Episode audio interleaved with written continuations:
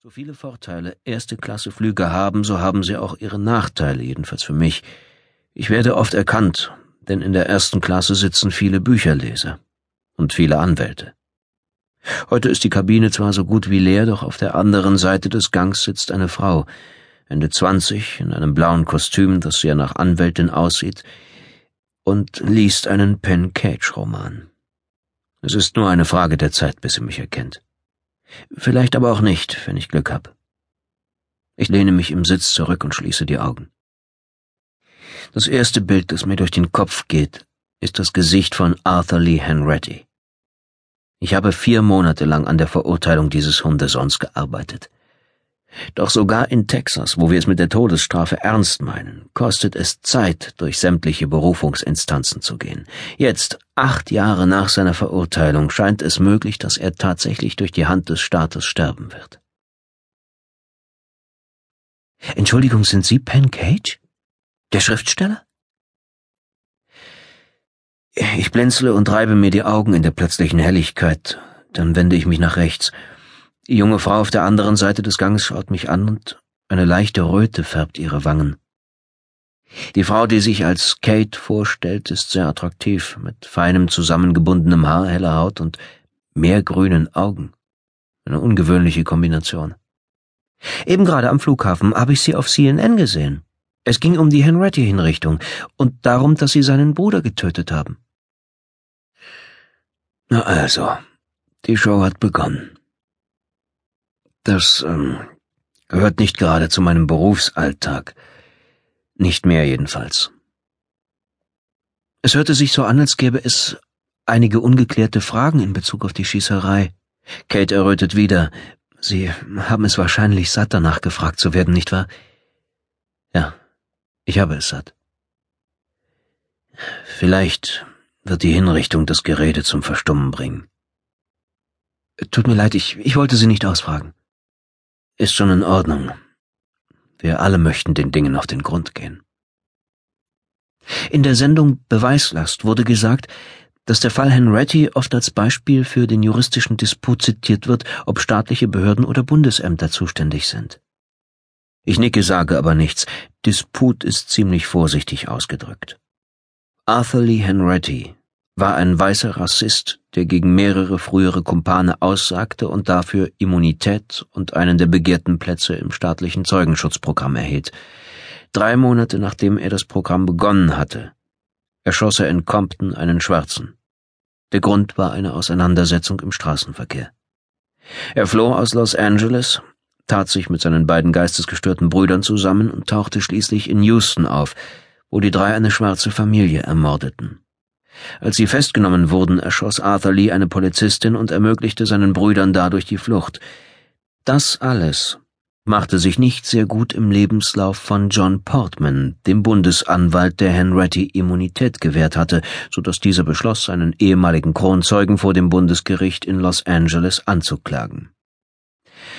Mein Vorgesetzter und ich, mit der Unterstützung des damaligen Präsidenten und gebürtigen Texaners George Bush, behielten Henretti in Texas, wo eine reelle Chance bestand, dass er für seine Verbrechen sterben würde. Unser Sieg im Streit um die Gerichtsbarkeit beraubte Portman seine Gelegenheit zur Rache, aber mit seiner Karriere ging es dennoch steil bergauf. Er wurde erst Bundesrichter und stieg dann in die Führungsebene des FBI auf, an dessen Spitze er mittlerweile steht. Ich erinnere mich, sagt Kate.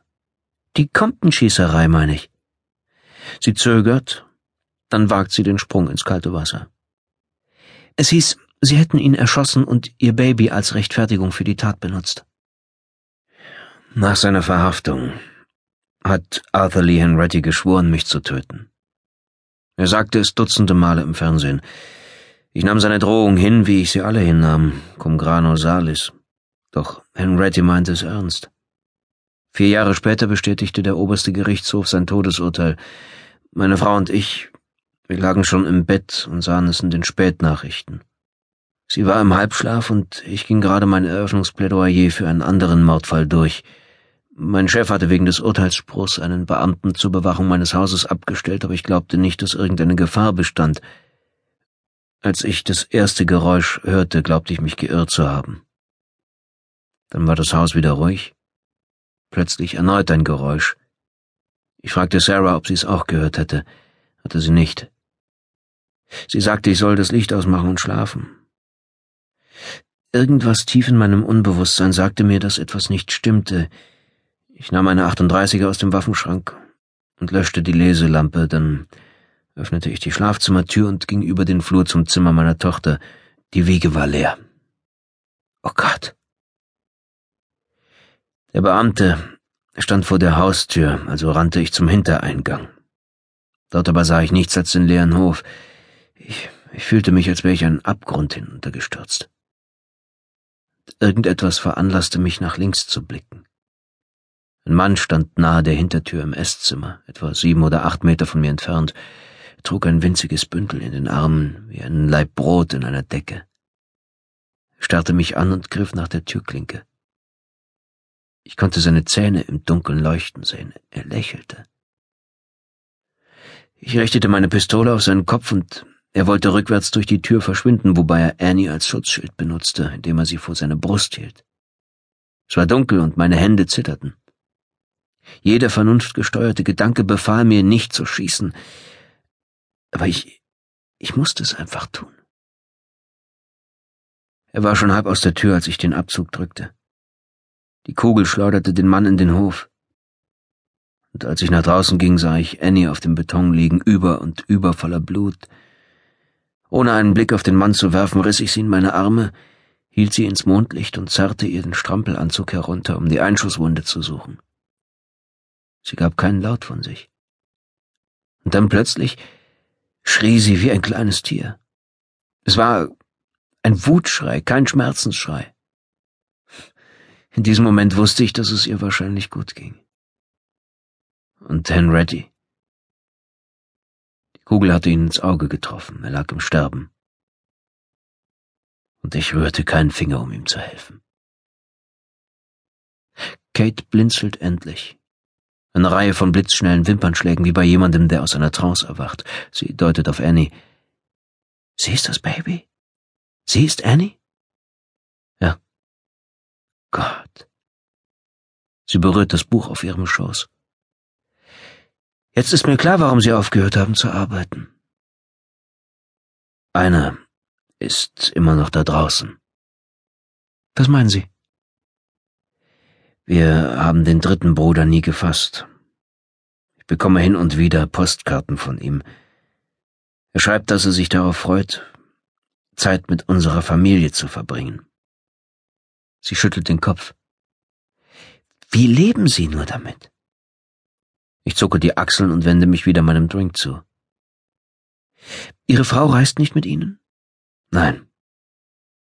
Sie ist vor kurzem verstorben. Das tut mir leid, sagt sie. Der Ehering, ich, ich dachte. Schon gut.